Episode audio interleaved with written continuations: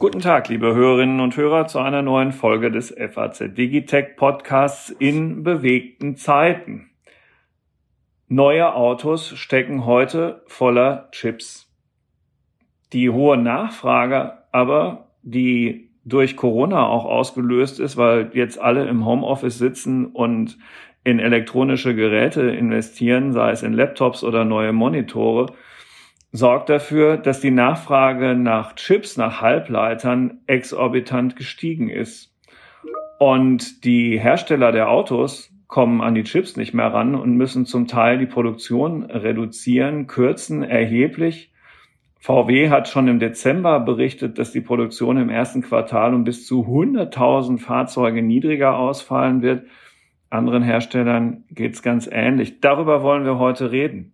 Mit einem echten Fachmann, und zwar Professor Dr. Thomas Mikolajczyk, ähm, Inhaber der Professur für Nanoelektronik an der Technischen Universität Dresden und zugleich wissenschaftlicher Direktor an der NemLab G GmbH. Und bevor Sie, lieber Professor Mikolajczyk, uns erklären, was das eigentlich ist, ähm, mein Name ist Carsten Knob, Herausgeber für die FAZ und selbstverständlich bei dem Thema auch mit im Boot ist Alexander Armbruster, unser regelmäßiger Co-Moderator hier bei Digitech und natürlich in der Wirtschaftsredaktion einer der Ressortleiter. So, lieber Professor Mikolajczyk, was ist die NemLab G GmbH? Die NemLab GmbH ist entstanden im Jahr 2006. Damals hatte sich ähm, Infineon äh, entschlossen, den äh, Teil der Vorlaufforschung, den sie innerhalb der Firma bis dahin noch gemacht haben, äh, auszugliedern. Und äh, das, was später Kimonda wurde, die hatten entschlossen, diese Vorlaufforschung brauchen wir noch, haben die aber in ein Joint Venture mit der TU Dresden gegeben. Dieses Joint Venture mit der TU Dresden hat dann Bestand gehabt, solange es Kimonda gab, bis ins Jahr 2009. Dann ist Kimonda ja leider vom Markt verschwunden, aber die Namlab GmbH hat äh, weiter existieren können durch die Unterstützung vom Freistaat Sachsen und ist heute eine hundertprozentige Tochterorganisation der TU Dresden, aber eben weiterhin als GmbH selbstständig äh, in der Forschung tätig was ihr einfach die Möglichkeit gibt, sehr viel flexibler auf die Wünsche hauptsächlich der Industriepartner zu reagieren, als das in einem Universitätsumfeld möglich ist. Okay, und man kann natürlich sowieso sagen, dass Sie in Dresden im deutschen Chip-Cluster schlechthin sitzen ähm, vielen ist ja bekannt, dass AMD da schon sehr früh investiert hat und darum rum hat sich ja eine ganze Menge entwickelt und ähm, ja, es könnte ja, was den Standort angeht und die fachliche Expertise, keinen besseren geben als Sie über die aktuelle Situation dieser Branche und natürlich auch das zu sprechen, woran Sie gerade so forschen. Das machen wir dann im zweiten Teil des Gesprächs. Ja, also machen wir doch erstmal eine Bestandsaufnahme. Ich habe das ja in der Anmoderation schon ein wenig skizziert. Was ist denn im Moment los auf dem Chipmarkt? Sie hatten es ja schon gesagt, ähm, dass äh, durch die Corona-Krise natürlich der Bereich, der traditionell den Chipmarkt dominiert, nämlich die Kommunikationstechnik, Computer, Kommunikation, all das, macht äh, den Großteil des Chipmarktes aus, dass der nochmal deutlichen Nachfrageschub gekriegt hat.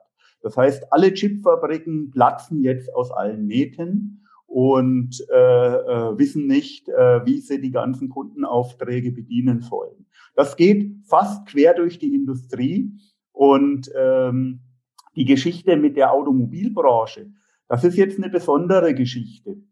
Äh, was da kurzfristig passiert ist, ist, äh, dass die Automobilbranche dadurch, dass sie Ausfälle hatte mit Corona, ihre äh, Kapazitäten bei den Auftragsherstellern zurückgegeben hat und die Abnahmemenge deutlich reduziert hatte.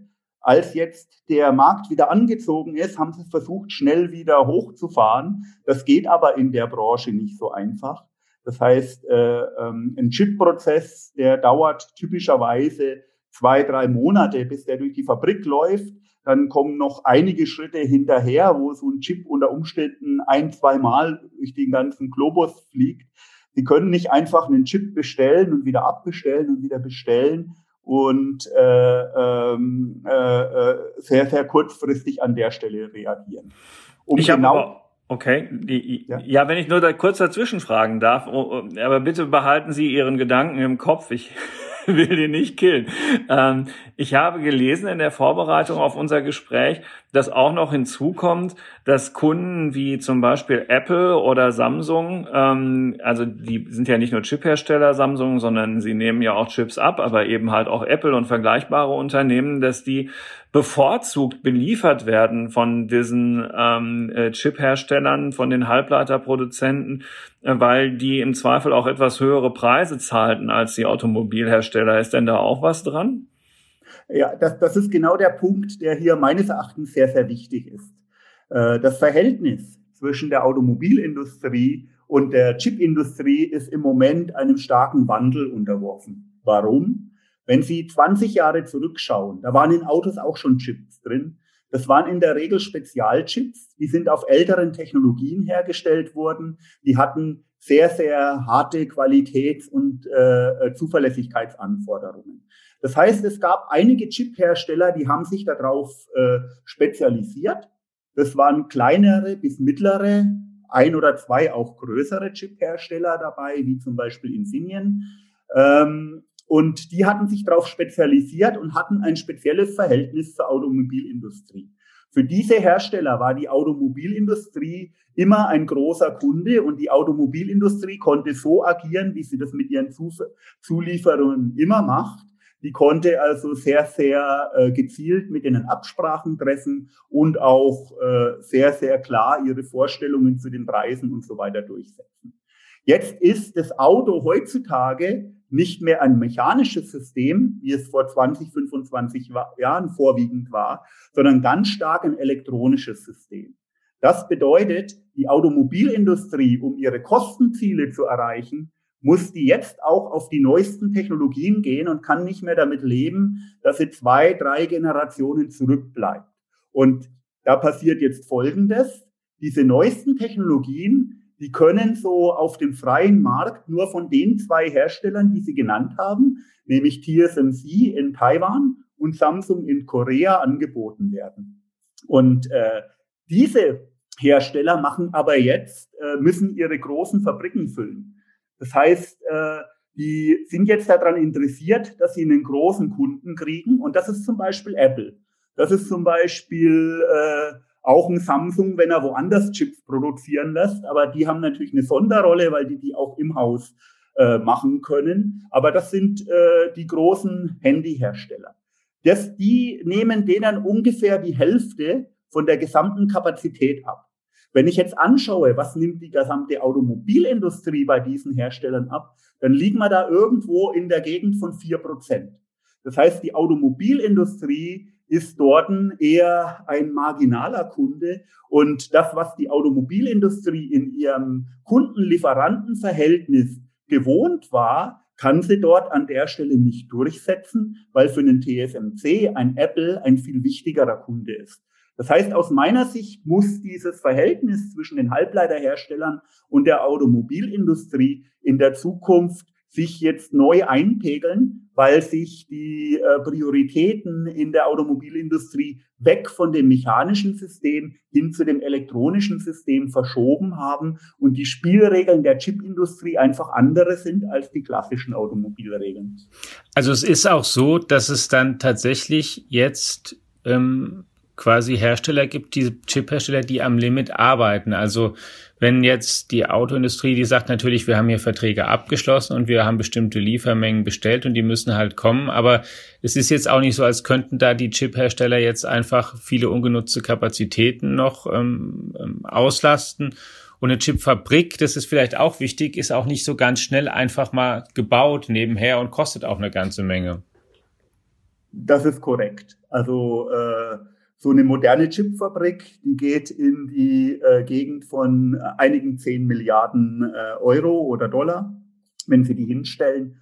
Und bis Sie die dann am Laufen haben, würde ich mal sagen, wenn Sie sich beeilen, und die Prozesse schon vorhanden haben in der Gegend von zwei Jahren oder sowas. Äh, die Kapazitäten von den großen Herstellern, die sind im Moment alle ausgeschöpft. Und sie können dann auch nicht einfach in so eine Chipfabrik noch mehr Aufträge reinstopfen, weil dann, was dann passiert, ist, äh, so ein Chip-Prozess ist relativ kompliziert.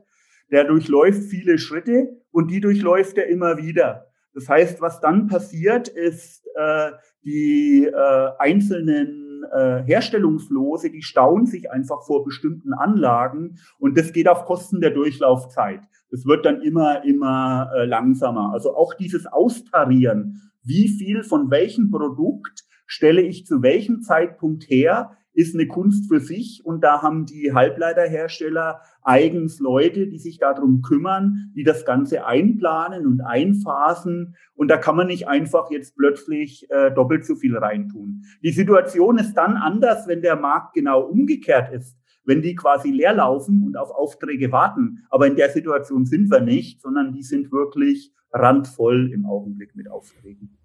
Aber wenn ich das so höre, dann frage ich mich jetzt gerade im Anschluss an die Frage von, von Alex, ähm, äh, warum ähm, unser Wirtschaftsminister Peter Altmaier irgendeinen Sinn darin erkennen konnte, zum Beispiel an TSMC in Taiwan einen Brief zu schreiben, dass die deutsche ähm, Industrie mehr Chips braucht, weil ähm, was, was soll das bringen, wenn die ohnehin ähm, so planen, wie Sie es gerade gesagt haben? Also das ist dann doch eigentlich nur eine Aktion für Schaufenster oder sehe ich das falsch?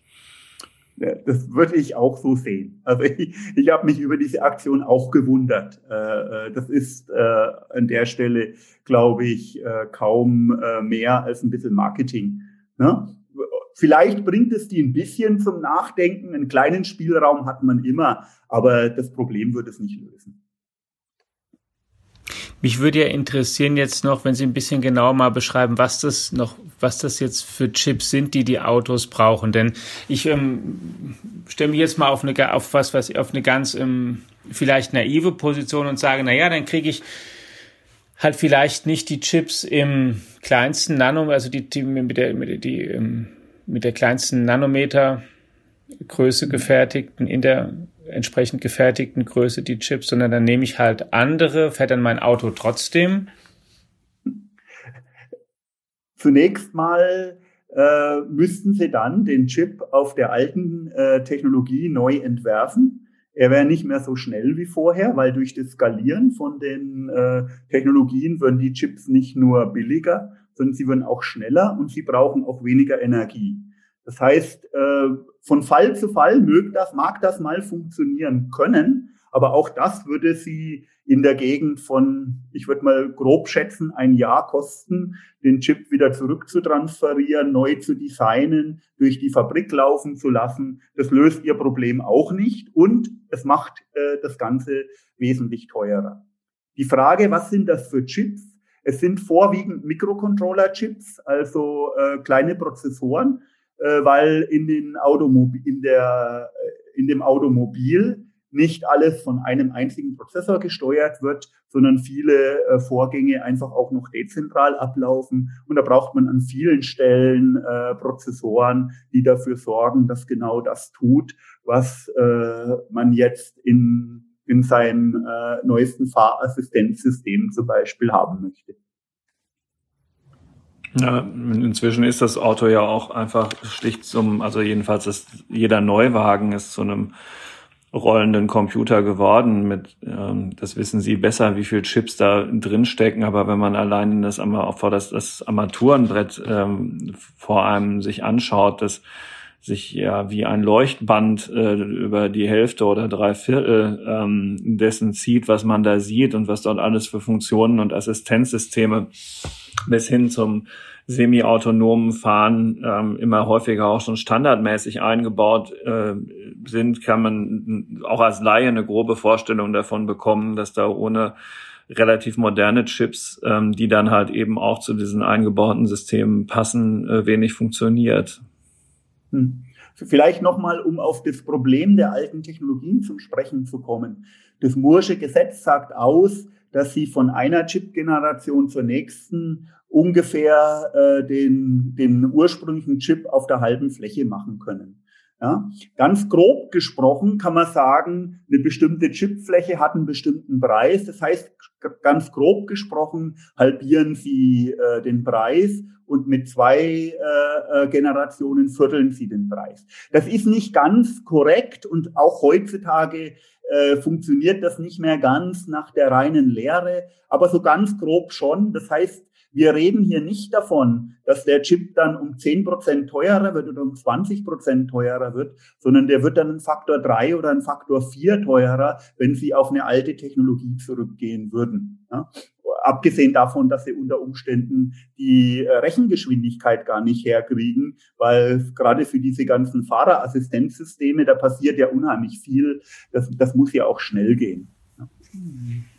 Und um mal zu sagen, wie ähm, weit die Chips mittlerweile eigentlich sind, also die Transistoren bewegen sich im ähm, Nanometerbereich. Das ist einfach sehr, sehr klein. Sie, Herr Professor Mikolacek, haben ja selbst immer den Vergleich gewählt. Ein menschliches Haar ist ähm, tausendfach dicker mhm. als ein Transistor. Und wo die Reise hingeht, hat neulich ja auch der ähm, Chairman von TSMC Mark Liu gesagt, der hat der, der war ja auch virtuell natürlich wie jede Veranstaltung in diesem Jahr die International Solid State Circuits Conference. Und er hat da über Größen schon drei Nanometern gesprochen und auch sogar Pfade hin ähm, auf dem Weg dann zum ein Nanometer Bereich skizziert mit Technologien, die dann so Begriffe tragen wie extrem ähm, ultraviolette Lithografie, also mit sehr aufwendigen Verfahren, mit denen man das dann hinbekommt, wie klein ist es denn? Ist es dann langsam die Grenze dessen, was man überhaupt erreichen kann? Oder wie, wie muss man sich das denn vorstellen? Können Sie dafür uns noch ein Gefühl geben? Also zunächst mal ist wichtig, und das ist natürlich für den Außenstehenden ziemlich verwirrend, dass wenn Sie beim TSMC einen Chip bestellen in der 5-Nanometer-Technologie, dass da keine 5-Nanometer-Strukturen drauf sind. Das war früher schon so, also bei 130 Nanometer, bei 180 Nanometer, da war der Transistor wirklich diese Größe, äh, äh, wie der Knoten hieß. Ähm, heutzutage ist der Transistor auch bei 3 Nanometer Technologie, der hat ungefähr noch 15 Nanometer, was auch schon ziemlich klein ist. Aber er ist eben weit weg von diesen 3 oder 5 Nanometer, wie der Prozess heißt. Warum gibt man denn trotzdem diesen Namen? Das kommt genau von dem, was ich vorhin gesagt habe. Ich gehe von einer Generation zur nächsten. Ich nehme mal, ich nehme mal von der ähm, 10 Nanometer zur 7 Nanometer Generation und dann ist das Ziel, dass die Chipfläche ähm, sich quasi halbiert. Das heißt, der eine Knoten zur nächsten Knoten ist immer ein Faktor Wurzel zwei, ja, damit dann die Fläche sich halbiert. Dann muss die lineare Dimension ein Faktor Wurzel zwei haben. Dass man diese äh, Erhöhung der Integrationsdichte heute nicht mehr nur dadurch schafft, dass man die Strukturen kleiner macht, sondern auch die Strukturen geschickter anordnet. Äh, also im dreidimensionalen Raum zum Beispiel im dreidimensionalen mhm. Raum, zum Beispiel, dass man äh, äh, ein, ein klassisches Beispiel, das Intel gerne bringt. Früher musste man einen Kontakt von einem Transistor immer außerhalb vom Transistor platzieren. Um Platz zu sparen, wird er mittlerweile obendrauf auf dem Transistor direkt auf das Gate platziert. Das kann man sich geometrisch, glaube ich, einfach vorstellen. Ich muss dann nicht erst die Leiterbahn rausführen und da einen Kontakt hinsetzen, sondern ich spare dieses ganze Rausführen. Und solche Tricks werden mehr und mehr gemacht, um dieses Ziel noch einigermaßen zu erreichen. Das heißt, zwei Nanometer oder ein Nanometer Strukturgrößen werden wir gar nie sehen.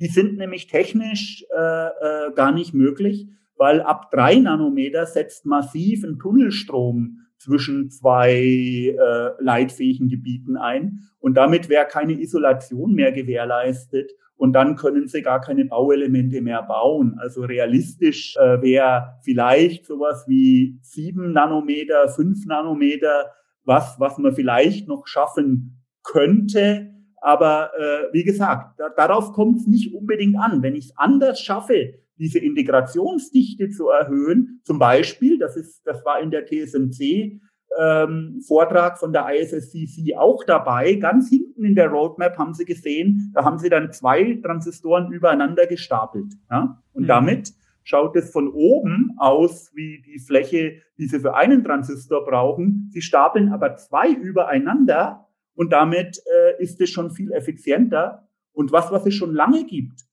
in meinem Computer hier ist eine Solid-State-Disk, eine Festkörperfestplatte. Da werden heute 176 Transistoren schon übereinander gestapelt.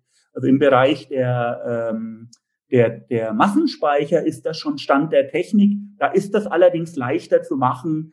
Ähm, die Details davon äh, müsste ich sehr, sehr weit ausholen, um das zu erklären. Aber es ist dort leichter zu machen und der Trend geht auch in solche Richtungen. Bevor wir nochmal weitersprechen, was ähm, genau, wo der Trend erstens hingeht und was andere auch interessante Ansätze in der Forschung sind. Jetzt ähm, haben wir ja ein paar Mal schon gesprochen, es geht um TSMC in Taiwan und dann geht es um ähm, Samsung in Südkorea. Wie kam das denn oder warum ist es denn so, dass es eigentlich da heute nur noch zwei Hersteller gibt? Es gab ja mal eine ganze Menge Chip-Hersteller und irgendwie umso kleiner der Nanometerbereich wird, umso weniger Hersteller gibt es, die es dann können. Bestimmte Unternehmen haben dann in der Vergangenheit den Weg gewählt und sich ähm, aufgespalten oder einfach gesagt, wir sind jetzt, wir sind, ähm, wir sind sozusagen Fabless heißen ja die einen, die dann den Chip in, nur, nur in Anführungszeichen entwerfen und dann Auftragsfertiger wie TSMC beauftragen, den zu bauen und andere, die wirklich die Foundries betreiben und selbst Chips herstellen, die dann zum Beispiel ähm, eben bei Apple, Apple oder andere bei ihnen in Auftrag gibt. Jetzt hat aber, ist ja auch in Deutschland mal eine Chipindustrie, ähm, gibt es natürlich heute noch, aber hat es auch schon länger zurückreichend eine gegeben, bei Siemens ähm, zum Beispiel, wo sie auch selbst ja waren. Wieso hat sich das dann eigentlich ähm, so in Asien konzentriert über die Zeit? Denn, und dann, Entschuldigung, wenn es ein kleiner Monolog geworden ist, Mittlerweile ist es ja auch so, dass es immer wieder Gerüchte und auch Entscheidungen von Intel gibt, mit dem, dem Urunternehmen der Halbleiterindustrie mehr oder weniger, die sogar ähm, ähm, nahelegen, dass man da auch ähm, überlegt, ob man eigentlich vielleicht diese, diese echte Herstellung irgendwann zumindest in den, in den kleinsten Bereichen abgibt. Wo kommt diese Konzentration eigentlich her? Warum sind es so wenige, die das nur können und warum sind es nicht zehn oder zwanzig? Ich könnte die Frage ganz einfach beantworten. Das liegt im Prinzip daran, dass es sehr, sehr aufwendig ist und extrem teuer, so eine Fabrik zu betreiben. Aber ich möchte ein bisschen weiter ausholen. Wenn Sie in die 70er Jahre zurückschauen, da gab es so ein Schlagwort, ein Jahr, ein Mann, ein Chip.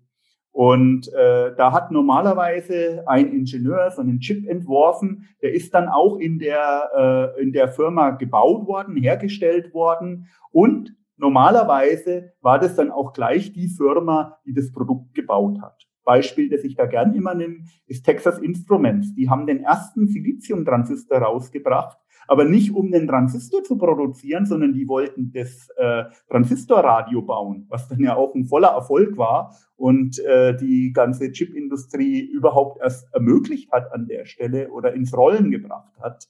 Ähm, und das hat sich über die Jahre entwickelt. Ich habe da neulich auch eine sehr schöne Grafik gesehen. Man spricht von einem IDM, ein Integrated Device Manufacturer.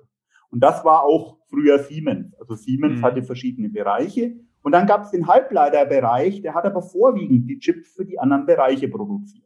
So war das äh, äh, bei vielen Firmen. Das heißt, jede Firma, die ein elektronisches Gerät gemacht hat mit integrierten Schaltungen, hatte eine eigene, Firma, eine, eine eigene Fertigung. Dann ist Folgendes passiert und das kam aus Taiwan. Taiwan hat beschlossen, wir möchten auch in, die, in dieses Chip-Geschäft einsteigen und die haben ein großes Projekt, Programm aufgesetzt. Äh, und äh, dann haben die Fabrik eine Fabrik konstruiert. Und jetzt war aber so, die hatten gar kein Produkt, das sie verkaufen konnten. Also sind die auf die Idee gekommen, ich biete jetzt diese Kapazität an und fertige die Chips für andere Hersteller. Das schien am, am Anfang schien das völlig äh, irre zu sein. Äh, und so ist TSMC entstanden. Aber es hat sich dann rausgestellt, dass das Firmen, die sich gar keine Fabrik hinstellen wollten oder leisten konnten, dass das denen ermöglicht hat, in das Geschäft überhaupt einzusteigen. Und dann ist es passiert, dass die Firmen nachgedacht haben und nachgerechnet haben und gesagt, ja, jetzt habe ich zwei Optionen. Ich betreibe meine eigene Fabrik weiter oder ich nutze dieses Angebot, das mir ein TSMC macht und ich nutze denen ihre Fertigungskapazitäten und jetzt rechne ich mal scharf nach. Und die meisten haben festgestellt, es ist eigentlich viel günstiger, bei einem Auftragsfertiger fertigen zu lassen, der sich darauf spezialisiert hat zu fertigen, weil der Riesenvolumina macht. Und in der Halbleiterwelt sind Volumina ganz wichtig. Dieses Economy of Scale ist ganz wichtig.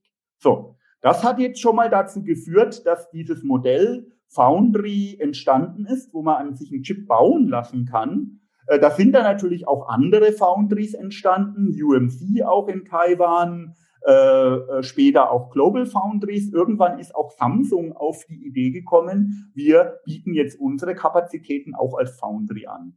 Ich habe eigentlich immer damit gerechnet, dass irgendwann Intel das auch tun würde, weil die halt auch noch diese fortschrittlichste Technologie zur Verfügung haben. Aber sie kennen auch den Fall von AMD, den haben wir hier in Dresden hm. live erlebt. AMD hat es abgespaltet und da ist auch eine Foundry draus entstanden, Global Foundries. Und äh, äh, AMD macht weiter Prozessoren. Ja, und, und vor allen Dingen hat das der Innovationsfähigkeit von AMD nun wirklich nicht geschadet, wenn man das kurz anfügen kann, dass die sich darauf konzentriert haben. Nö, interessanterweise hm. nicht. Und an dem Beispiel kann man jetzt aber auch schön sehen, äh, wieso das nur noch so wenige Hersteller sind. Äh, weil der Punkt ist jetzt, wenn Sie diese sogenannten fünf, sieben oder sogar noch drei oder zwei Nanometer Technologien machen, dann müssen Sie da hunderte Milliarden reinstecken, allein in die Entwicklungskosten. Und, Was ist denn da äh, so teuer an der Chipfabrik? Das sind ja Summen, das ist ja mehr als ein Kernkraftwerk kostet. ähm, warum ist es denn so teuer, das aufzubauen? Da gibt es einmal natürlich, was viele Leute vielleicht kennen von Bildern, diese Reihenräume, wo die Leute in den Ganzkörperanzügen rumlaufen, wo ja heute auch schon viele Roboter arbeiten natürlich. Ähm, was macht die Chip-Produktion so teuer? Sie haben ja auch mal sehr schön in dem Interview mit uns gesagt, na ja, eigentlich Silizium, man hat es ja auch genommen, weil es so viel gibt, weil es so viel Sand gibt. Ähm, was viel da ist, ist erstmal günstig. Was macht denn die Produktion eigentlich so teuer? Grundsätzlich müssen sie hochpräzise arbeiten. So ein Schritt, so ein Chip besteht heutzutage aus mehreren hundert Schritten. Äh, ich will mich da nicht auf eine genaue Zahl mhm. festlegen, ob ich da jetzt 500 sage oder so, das ist immer die Zählweise, die ist auch bei jedem Hersteller unterschiedlich, ob man jetzt Messoperationen einzeln zählt oder sowas. Aber sagen wir mal, es sind 500 Schritte. Äh, und jetzt können Sie sich einfach ausrechnen, wenn jeder Schritt äh, nur eine Ausbeute von 99 Prozent hätte, dann kommt am Ende ziemlich genau null raus. Ja, weil dann mhm. müssen sie, müssen sie äh, äh, äh, diese 99 Prozent hoch 500 nehmen. Das können sie in ihren Taschenrechner gar nicht aus äh, eintippen, weil der wahrscheinlich hoch 500 nicht kann. Aber da kommt äh, äh, was raus, das so klein ist, dass es nicht mehr un unterschiedlich von null ist. Das heißt, jeder Prozessschritt muss mit einer extremen Prozess Präzision ablaufen, dass am Ende überhaupt eine Ausbeute rauskommt. Und das macht diese Geräte zur Halbleiterfertigung schon prinzipiell aufwendig und teuer. Da die jetzt grundsätzlich teuer sind, müssen die dann natürlich auch 24 Stunden am Tag, sieben Tage die Woche äh, arbeiten, vielleicht nur äh, äh, 360 Tage oder 362 Tage im Jahr. So ein, zwei Tage nimmt man es immer raus für die Wartung, aber die müssen dann auch hochzuverlässig funktionieren. Um mal ein paar Zahlen zu nennen. So ein typisches äh, ähm, Fertigungsgerät, ein einziges, kostet um die fünf Millionen von, von so einer Standardgerät. Äh, ein Lithografiegerät kostet irgendwo zwischen 50 und 100 Millionen. Sie brauchen aber für die ganze Fabrik von jedem der Geräte mehrere, um eine bestimmte Kapazität darzustellen und dann eben für jeden Prozessschritt äh, die Geräte. Sie brauchen also äh, ein paar hunderte von hundert von den Geräten. Das heißt, die Geräte sind schon mal sehr teuer. Dann ist es so, wenn Sie den Prozess jetzt entwickeln, müssen Sie ja Experimente fahren und äh, die fahren Sie auch auf diesen teuren Geräten äh, und die verdrängen Ihnen sozusagen Kapazität, die Sie sonst verkaufen könnten. Und das heißt, das geht in ihre, in ihre Entwicklungskosten ein. Ja? Sie brauchen auch viele Ingenieure, die fallen aber wahrscheinlich kostenmäßig gar nicht so ins Gewicht.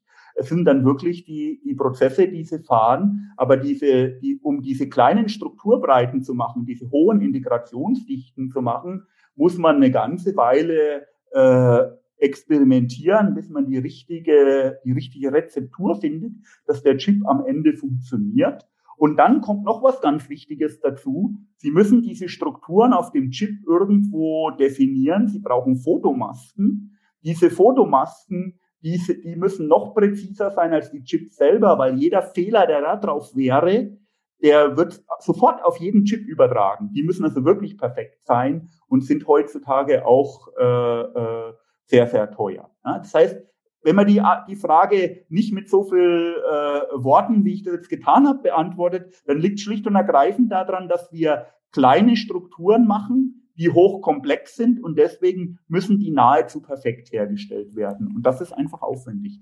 Wenn man jetzt mal unterstellt, dass die Welt ähm, im Rahmen dieser Corona-Pandemie die Digitalisierung nochmal wieder neu entdeckt hat und alle möglichen Unternehmen und Konsumenten auch weiterhin sehr viel Geld in ähm, digitales Equipment stecken werden, dann könnte man ja fast auf die Vermutung kommen, dass diese Branche vor einem Superzyklus steht und vor allen Dingen vor länger anhaltenden Knappheiten, weil diese Produktionsstätten lassen sich ja jetzt nicht innerhalb von einem halben Jahr deutlich ausbauen. Ja, da, da bin ich auch ganz gespannt, wie sich das entwickeln wird. Ich, ich bin ja jemand, der kommt aus dem Bereich Halbleiterspeicher. Und äh, da konnte man das äh, in, in einem äh, sehr einfachen System sehr genau beur be beobachten, wie das funktioniert hat. In den Halbleiterspeichern lief das Geschäft immer so. Sie haben äh, eine bestimmte Generation gehabt. Die Leute haben gut verdient an dieser Generation. Das heißt, um jetzt weiterzukommen, haben die einerseits die nächste Generation entwickelt, genau mit dem, was ich gesagt habe, Kostenreduktion um den äh, Faktor zwei. Äh, und gleichzeitig haben die, wenn die eine neue Fabrik hingestellt haben, um diese neue Technologie zu bauen, auch gleich die Kapazität erhöht. Das heißt, nachdem das Geschäft gut ging, hatten alle Geld, konnten investieren und was war, der, was war das äh, Resultat vom Ganzen? Plötzlich haben sie viel, viel mehr Chips zur Verfügung mit viel höherer Kapazität. Es kam regelmäßig zu einer Überproduktionskrise. Das war ja auch das, was letztlich Kimonda den Kopf gekostet hat und einigen anderen Halbleiterstellern, Herstellern auch. Plötzlich gehen die, gehen, äh, nimmt, will keiner mehr die Chips.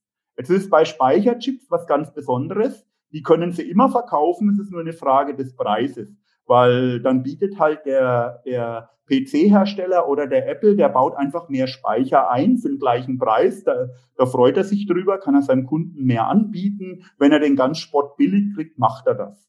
Ja, und das ist natürlich, was jetzt bei diesen, bei diesen verschiedenen Chips, die wir jetzt sehen, ob jetzt Automobil oder Handy, da gibt's das nicht so, da ist das nicht so austauschbar. Darum bin ich gespannt, ob die gleiche Dynamik auch auftreten wird. Aber natürlich wird sich ein Halbleiterhersteller es nicht entgehen lassen, wenn der sieht, die Marktaussicht, die ist dauerhaft gut, dann werden die, die das noch können, der Samsung, der TSMC, und vielleicht denkt der Intel auch noch mal drüber nach, ob er nicht seine Fertigungskapazitäten nach außen äh, ähm, hergibt und für, für, die, für die größeren Strukturbreiten, Global Foundries, UMC, SMIC, es gibt ja noch ein paar Foundries auf der Welt, die werden selbstverständlich ihre Kapazitäten aufbauen. Und dann muss man einfach gucken, dann wird es wieder eine Phase geben, da kommt es halbwegs ins Gleichgewicht.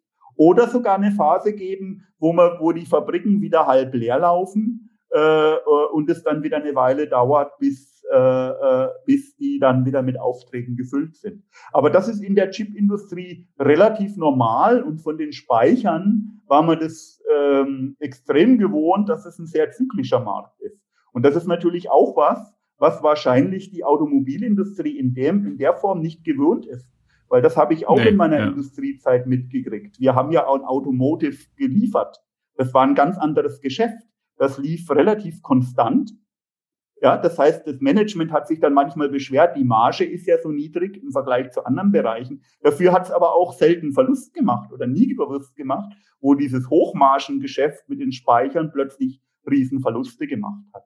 Also das ist einfach ein anderes Geschäft und äh, ich bin dann, ich glaube nicht, dass wir da in eine Situation kommen, wo über viele Jahre hinweg einfach ein Mangel an, an Kapazität da ist. Da macht mir schon mehr der Protektionismus Sorge, weil das System hat sich natürlich auf einen globalisierten Handel eingestellt. Wenn wir jetzt erleben, dass der vielleicht doch stark eingeschränkt wird, ob mit oder ohne Trump, oder ob, ob, ob jetzt äh, ohne Trump äh, kann ja immer noch sein. Ja, ich sehe das noch nicht, dass diese Debatte ganz vom Tisch ist. Nein, dann, im Gegenteil, dann sehe ich eher ist, schwieriger an. Ja, hm? Ich glaube, im Gegenteil, die ist überhaupt nicht vom Tisch. Auch auch Taiwan ist ja ist ja ähm, sozusagen das Symbol auch des Ganzen, wo Taiwan liegt. Wer daran Interesse hat, das glaube ich auch nicht, dass es da ähm, was gibt. Und also wenn China irgendwann nach Taiwan greift, dann können wir ja sowieso irgendwie komplett einpacken. Ja, ich meine, vor allen Dingen gibt der, mobilisiert die Politik ja viel. Also die amerikanische Regierung auch schon davor, die haben ja, ähm, und, beziehungsweise auch der Kongress mit beiden Parteien, die haben ja, glaube ich, ein riesiges ähm, Chip-Investitionsprojekt oder denken Sie drüber nach oder bringen es auf den Weg gerade. Auch die Halbleiterindustrie dort verlangt nach, im Prinzip ja, ruft, ruft nach dem Staat und sagt, ihr müsst hier uns was, ihr müsst uns helfen, hier helfen, Kapazitäten aufzubauen. Ähm, in Europa gibt es ähnliche Bestrebungen auch. Da ist jetzt auch von einem europäischen Mikrochip die Rede. Also da wird vermutlich auch Geld mobilisiert werden. Ist das was, womit was, was, was hilft? Frage ich mich manchmal, oder hilft es eher nicht? Denn wenn es dann konkret wird, dann lese ich dann doch immer, dass es darum geht, den TSMC dazu zu bewegen, dann halt eine Fabrik in Amerika zu bauen oder eine in Japan zu bauen oder so, dass die halt, es sind dann doch wieder die Firmen, die halt auch das Wissen haben, denn das kommt ja offenbar mit dazu. Die Fabrik alleine hilft nichts. Man braucht auch im Prinzip, am Ende braucht man momentan Leute von TSMC, die auch die anderen anlernen, oder? Ja, das ist, äh, also ich glaube, das hilft, aber es hilft unter bestimmten Voraussetzungen. Und da bin ich jetzt für Europa ein bisschen skeptisch. Mhm. Denn es hilft dann, wenn Sie die Player finden. Und was wir in Europa machen, da schneide ich mir wahrscheinlich als Forscher ein bisschen ins eigene Fleisch. Aber wenn wir, was wir in Europa dann ganz gern machen, ist, dass wir dann in Forschung investieren. Nur wenn das hinterher keiner umsetzt, dann nutzt das nichts. Und äh, ich, ich, ich erlebe ähnliche Debatten in Europa wie in USA. Also ich verfolge auch die amerikanischen Debatten und manchmal binden mich Kollegen damit ein. Die Debatten laufen nicht viel anders, nur die Amerikaner haben eben noch einen Intel, die haben noch einen Micron, die haben noch den Global Foundries dort äh, quasi die Konzernzentrale vor Ort. Ja. Wir haben zwar auch die, eine Fabrik hier, aber nicht die Konzernzentrale dort. Das heißt, da, wenn man Geld reinsteckt, lässt sich was bewegen und äh, äh, auch auf einer knappen äh, Zeitskala was bewegen. Und TSMC ist ja das beste Beispiel. Wenn Sie mal nach äh, Hsinchu kommen in Taiwan, ich weiß nicht, ob Sie schon mal da waren, wenn Sie von der Schnellstraße runterfahren, ist da ein großes Schild Science Park. Ja? Die nennen das Ding Science Park. Wenn Sie da hinkommen, dann sehen Sie eine Halbleiterfabrik nach, neben der anderen. Wenn Sie in Dresden in fahren, wo ich Science Park hinschreiben würde, sehen Sie ein Max-Planck-Institut, ein Fraunhofer-Institut, ein Leibniz-Institut, aber keins von denen wird je was produzieren. Und das ist unser Problem. Wir haben keinen europäischen Treiber mehr. Es geht nicht mehr. Kimonda war die letzte Firma, die vorne dabei war in der Technologie, die als europäische Firma das Ganze hätte treiben können. Auch ST ist mittlerweile ein ganzes Stück zurück. Und äh, das heißt, wir haben nur die Alternative, eine von den Firmen, die wir haben, so aufzurüsten, äh, dass sie da wieder mithalten kann. Das ist ein langer, teurer und extrem blutiger Weg. Die Chinesen gehen das ja gerade im Speichersegment. Da haben die in den letzten Jahren einige hundert Milliarden äh, Dollar versenkt. Ähm, aber die Chinesen haben halt tiefe Taschen und die werden das auch durchhalten, so wie ich das zumindest im Augenblick sense und sehe, wie sie vorankommen. Ähm, in äh, äh, Europa weiß ich nicht, ob man den Atem hätte, diese Aufholjagd zu starten. Und dann gibt's eben nur die Variante zu sagen, ich verbünde mich mit jemandem, der es kann und der das dann hier vor Ort macht. Und äh, da muss ich natürlich sagen, hat man auch wieder ein Problem denn wenn man sich TSMC hierher holt, dann muss man heute schon sagen, TSMC hat über 50 Prozent von dem Foundry-Markt. Das ist ja fast schon ein Quasi-Monopol. Jetzt dem TSMC darüber, dass sie, dass sie nach USA geholt werden, nach Europa geholt werden, noch mehr Marktanteil zu geben, weiß ich auch nicht, ob gesund ist. Also wir sind da in ein bisschen Dilemma. Vielleicht sollte man auf Samsung setzen oder wir müssen doch den Weg gehen, dass wir äh, äh, den blutigen Weg gehen und irgendwo auf einer Basis von dem, was wir haben, äh, äh, vielleicht gibt es irgendeinen Weg aus Global Foundries, der Teil, der hier in Dresden steht, doch eine europäische Firma zu machen äh, und auf der Basis was aufzubauen. Das sind die Wege, die ich sehe. Da tun sich die Amerikaner leichter. Die haben ihren Intel, die haben ihren Micron, die sind beide auf vorderster Front immer noch, trotz allen Unkenrufen, äh, was, man, was man Intel jetzt so vorwirft, sind die beide noch auf vorderster Front in der Technologie. Wenn die den dann noch mit dem Global Foundry skanieren, lässt sich da einiges sehr viel leichter regeln und lässt sich auch sehr viel leichter mit Geld regeln, als wir das in Europa jetzt können. Wir müssen schon stark nachdenken, wie man daran geht. Das ist ja leider bisher nicht wirklich Bestandteil der politischen Debatte. Also man muss vorausschicken, wir bei einer FAZ sind natürlich unter ordnungspolitischen Gesichtspunkten nie so richtig Freunde davon, dass der Staat jetzt äh, Milliarden in irgendeine ähm, industriepolitische Entscheidung pumpt. Aber das mal außen vor gelassen, hört man ja nicht wirklich eine Debatte, eine ernsthafte darüber, was man tun könnte, um dort wieder ein bisschen autonomer zu werden. Ähm, insofern äh, ist es sehr, sehr spannend, Ihnen an der Stelle zuzuhören, weil man natürlich dabei schon eine Ahnung davon bekommt, äh, wie die politischen Debatten der Zukunft aussehen könnten. Aber ich meine, da würde ich Ihnen widersprechen, mit dem äh, mit staatlicher Hilfe was zu machen. Der Markt bewegt einiges, aber der Markt hat auch seine Grenzen. Und äh, diese Technologie, die hat schon seit zig Jahren, ist die nicht mehr rein marktwirtschaftlich dominiert. Es würde TSMC nie geben, hätte der, der taiwanesische Staat das Ganze nicht aufgebaut. Ähm, und äh, äh auch vor 20, 30 Jahren, äh, schauen Sie hier nach Dresden. Es würde die Fabrik von Infineon hier nie geben, hätte Ohne der Staat sich nicht drum, drum ja, bemüht, äh, Siemens ja. jemand hierher zu holen. Es würde die Global Foundries Fabrik nie geben, hätte sich der Staat nicht bemüht, AMD hierher zu holen. Das wäre alles ohne staatliche Unterstützung nicht gegangen. Und in den allermeisten Darüber darf man ja trotzdem Fällen traurig sein. So, ne? ja, es ist aber so, ja. Die, die, die Marktwirtschaft, aber wir, wir müssen, glaube ich, nicht in eine Debatte hier verfahren. Ja, ja, ich, denke, ich, ich denke, ich, ich, ich, ich, ich Es ist, wie es äh, ist, schätze, einfach auch manchmal. ja. Äh, es ist so, wie es ist, genau. Das müssen wir einfach akzeptieren. Und wenn wir dieses Spiel nicht mitspielen, dann sind wir einfach raus. Aber ja. ASML ist ein Unternehmen, das äh, aus den Niederlanden tatsächlich ohne jede staatliche Hilfe äh, es geschafft hat. Ne? Also ohne äh, Maschinen von ASML würden diese ganzen Fabriken ja gar nicht funktionieren. Das immerhin, damit das für Europa jetzt nicht alles nur so furchtbar klingt, das immerhin kommt dann aus Europa.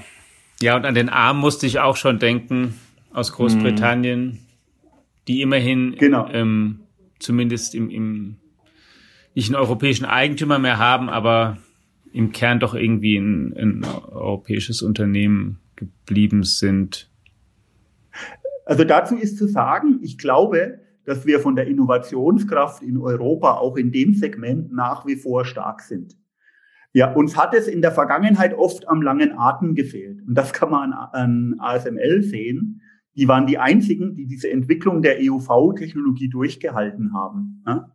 Canon ist ausgestiegen, Nikon ist ausgestiegen in der umgekehrten Reihenfolge. Und dann war nur noch ASML übrig. Und was konnten die dann machen? Darum haben die auch keine staatlichen Hilfen gebraucht. Die haben dann von den Halbleiterherstellern, die die Geräte gebraucht haben, konnten die schon Geld einsammeln zu dem Zeitpunkt, wo noch überhaupt unklar war, wann die Geräte überhaupt am Markt verfügbar sein werden.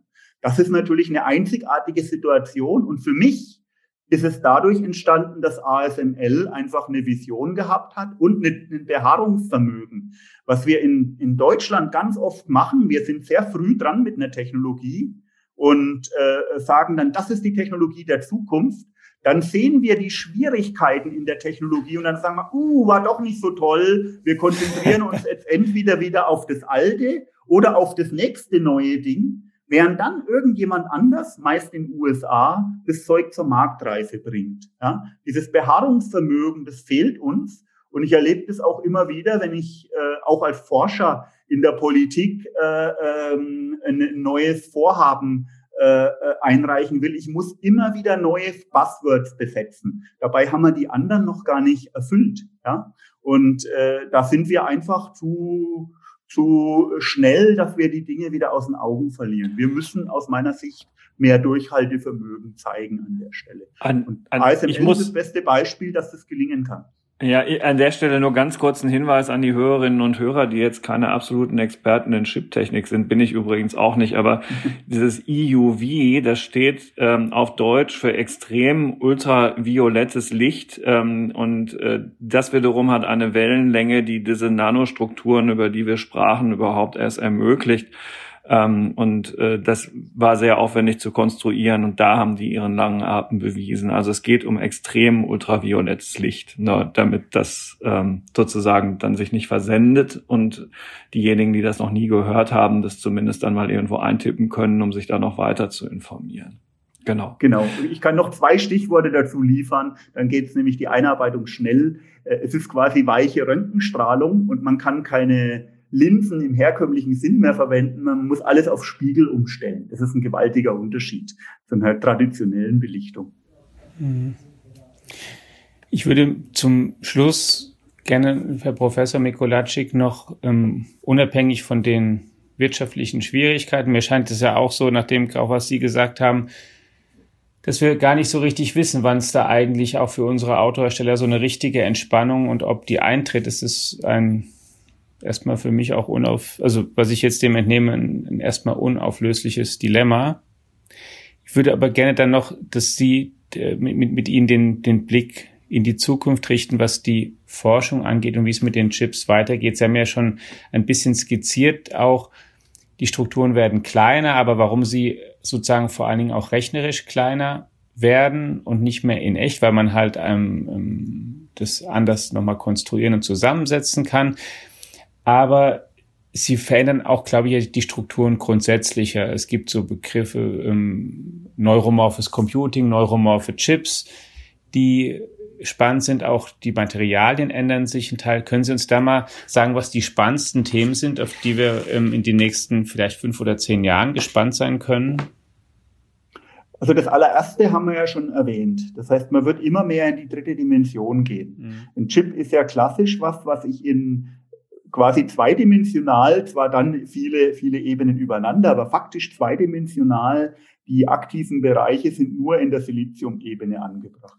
Man wird also immer mehr in die dritte Dimension gehen und das wird heute in einer vereinfachten Technik auch schon gemacht. Da nehme ich mehrere Chips und bohre quasi durch die Chips Kontakte durch und stapel die dann aufeinander. Das nennt sich äh, Through Silicon Vias. Und damit kommt man schon ein Stück weit äh, der Geschichte näher, dass man in drei Dimensionen stapelt. Also das wird mit in jedem Fall äh, ein nächster Trend sein, den wir sehen werden und mit dem werden wir auch noch eine Weile weiterkommen, um das äh, immer wieder totgesagte Moore'sche Gesetz doch noch ein paar Jahre am Laufen zu halten. Wenn wir jetzt äh, davon reden, äh, neuromorphe Strukturen oder ich, ich sage jetzt einfach mal künstliche Intelligenz, neuronale Netze und dergleichen mehr, dann äh, äh, attackieren wir die Sache auf einem ganz anderen Level. Äh, heute ist so eine klassische Rechnerarchitektur, und es ist völlig egal, ob das Ihr PC ist, Ihr Handy oder der Mikroprozessor in Ihrem Auto drin ist. Der hat eine Architektur, die hat der John von Neumann in den 40er Jahren entwickelt, als einer der ersten großen Rechner gebaut wurde. Und die funktionieren heute immer noch so. Und das Kennzeichnende von dieser Architektur ist, es gibt eine informationsverarbeitende Einheit und es gibt eine Speichereinheit. Die sind aber physikalisch voneinander getrennt und durch einen Bus verbunden. Und ich bringe immer gerne das Beispiel, Sie rechnen äh, 7 plus 3. Das heißt, Sie müssen die 7 aus dem Speicher in die informationsverarbeitende Einheit holen. Sie holen die 3 aus dem Speicher in den informationsverarbeitende Einheit. Sie rechnen 7 plus 3 ist 10 und sie tun die 10 zurück in den Speicher transformieren. Das ist jetzt stark vereinfacht und jemand, der sich damit auskennt, wird gleich sagen, dass es von den Werten her nicht stimmt, aber so wie ich es erklärt habe, haben es jetzt drei Schritte gebraucht, zwischen Speicher hin und her zu gehen und einen nur für die Berechnung. Das ist äußerst ineffizient und deswegen versucht man diese Trennung aufzuheben. Und ein Weg, das aufzuheben, ist, man orientiert sich an dem Gehirn. Im Gehirn ist diese Trennung nicht aufgehoben, ist diese Trennung aufgehoben. Da ist die Speicherung nicht von der Informationsverarbeitung getrennt. Und äh, das heißt, man hat im Prinzip ein Netzwerk mit einer Eingangsschicht und einer Ausgangsschicht und dazwischen sind sehr viele Knoten, die äh, mit einer bestimmten Gewichtung die äh, Information weiterleiten. Und was die genau macht, wird durch diese Gewichtung eingestellt. Und diese Gewichtung können Sie jetzt gleichzeitig als die Speicherung als auch als die Datenverarbeitung äh, ansehen. Ja, und auf die Art und Weise werden sie äh, effizienter, was mindestens die Energieaufnahme, aber unter Umständen auch die Verarbeitungsgeschwindigkeit betrifft. Und das ist auch ein wichtiger Trend. Man spricht von dem von Neumann Flaschenhals, den man da äh, aufheben möchte. Wow, also äh, ich habe äh, selten das Gefühl, dass man so viel dazulernen konnte in einem Podcast wie jetzt bei diesem. Ich äh, bin wirklich begeistert. Vielen, vielen Dank, Herr Mikolajczyk, für den für den Einblick in das, was sich auf dem Markt tut, wo, woran ähm, Sie forschen, wohin sich der Markt entwickeln wird, sowohl technisch als auch ähm, wirtschaftspolitisch ähm, mit Blick auf internationale Handelsströme, ähm, das ähm, war ja wirklich ein, ein Parforce-Ritt. Vielen, vielen Dank dafür. Ähm, wir haben gesprochen mit Professor Dr.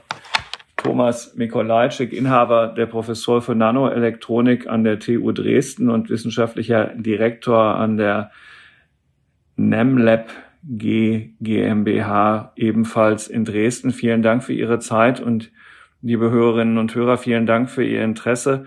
Ähm, die gute Nachricht ist, Moore's Law lebt. Ähm, das ähm, zweifelt in der Tat der eine oder andere an und Professor Mikolajczyk ist doch ziemlich zuversichtlich, dass wir auch weiterhin in Chips in großer Zahl an Chips in großer Zahl herankommen werden. Vielen Dank.